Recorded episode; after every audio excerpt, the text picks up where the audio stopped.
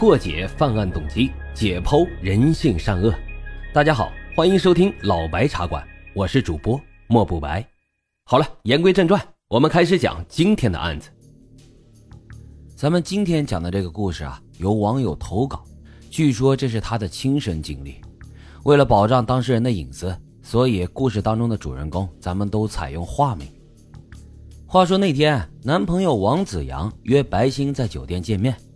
白星刚一进门就被他压在了身下，被吻得意乱情迷时，白星推开了男友，指了指还没有拉上的窗帘。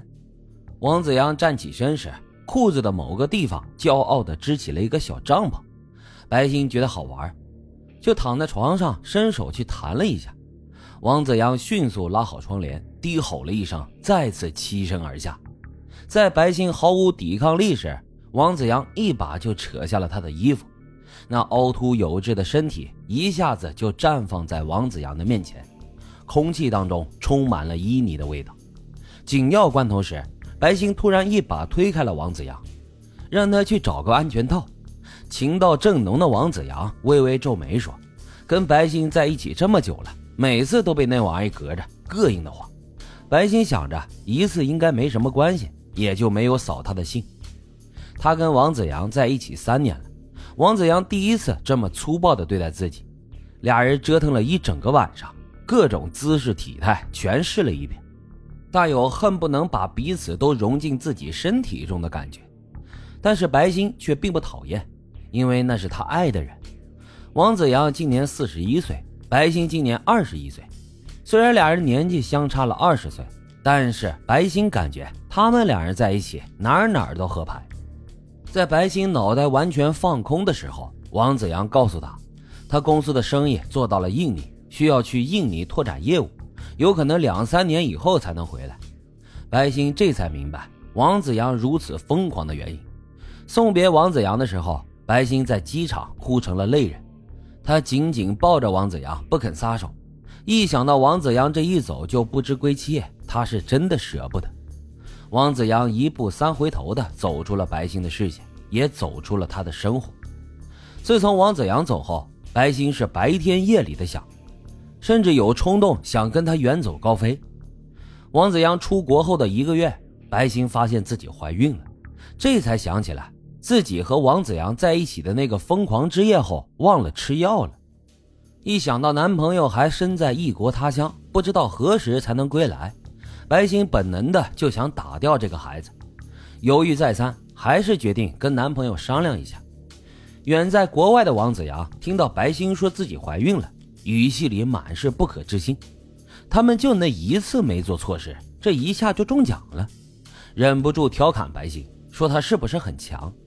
白星呢，则是懊恼的打断了他的话。说这孩子来的不合适，他想打掉他，但又觉得这事儿啊应该让王子阳知道。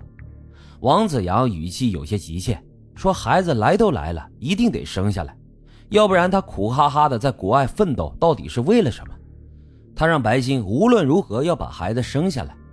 白欣认为，她一个未出嫁的大姑娘，突然生出来一个孩子，这周围人的唾沫星子都能把自己淹死。王子阳的话呢，让白欣心软了几分。她也有几分想要生下这个孩子，可现实却是他是国家事业单位的正式职工，未婚生子这事儿他是万万不能做的。王子阳让白星别急，他一定可以想到一个合理的解决办法。但是白星呢，一定不能打掉孩子，那孩子身上还流着他一半的血呢。王子阳在电话那边焦急地嘱咐着白星。等到挂断电话后。白星的心里居然隐隐生出了几分暖意，那份暖意来自于王子阳对自己的在乎，以及对他自己腹中的这个未成型的孩子的牵挂。两天之后，王子阳的电话打了过来，却是沉默着不肯主动开口。在白星的耐心快要被耗尽的时候，他才嗫嚅着说了句：“想找个可靠的人跟白星假结婚，等到孩子出生后，他们再离婚。”完事之后呢，给那人一笔钱，让孩子名正言顺的出生就行了。白星则是没好气的对王子阳说：“你可真想得出来啊，让我先嫁给别人。先不说荒不荒唐，这样的男人上哪里找啊？”王子阳试探着开口说：“哎，这只是权宜之计，只是假结婚而已，都是为了咱们的孩子嘛。我已经帮你联系到一个人，就是这人吧，长得有点丑。白欣愣了一下，王子阳人虽然在国外，却连跟他假结婚的对象都安排好了。这个男人呢，名叫马俊，是王子阳的表弟。马俊出生于农村，父母都是地里刨食的农民。他的脸上有一块巨大的伤疤，那伤疤让人不禁生出一种面目狰狞的感觉。难怪王子阳会放心这个男人。马俊呢，跟白星提了一个条件，说可以和白星领证，但是白星得跟他回他老家办一场婚礼，他可以不收白星的钱。白星则是愣了一下，拒绝的话还没说出口，马俊就解释道：“啊，你别多想，以我的长相，这辈子估计娶不到媳妇了。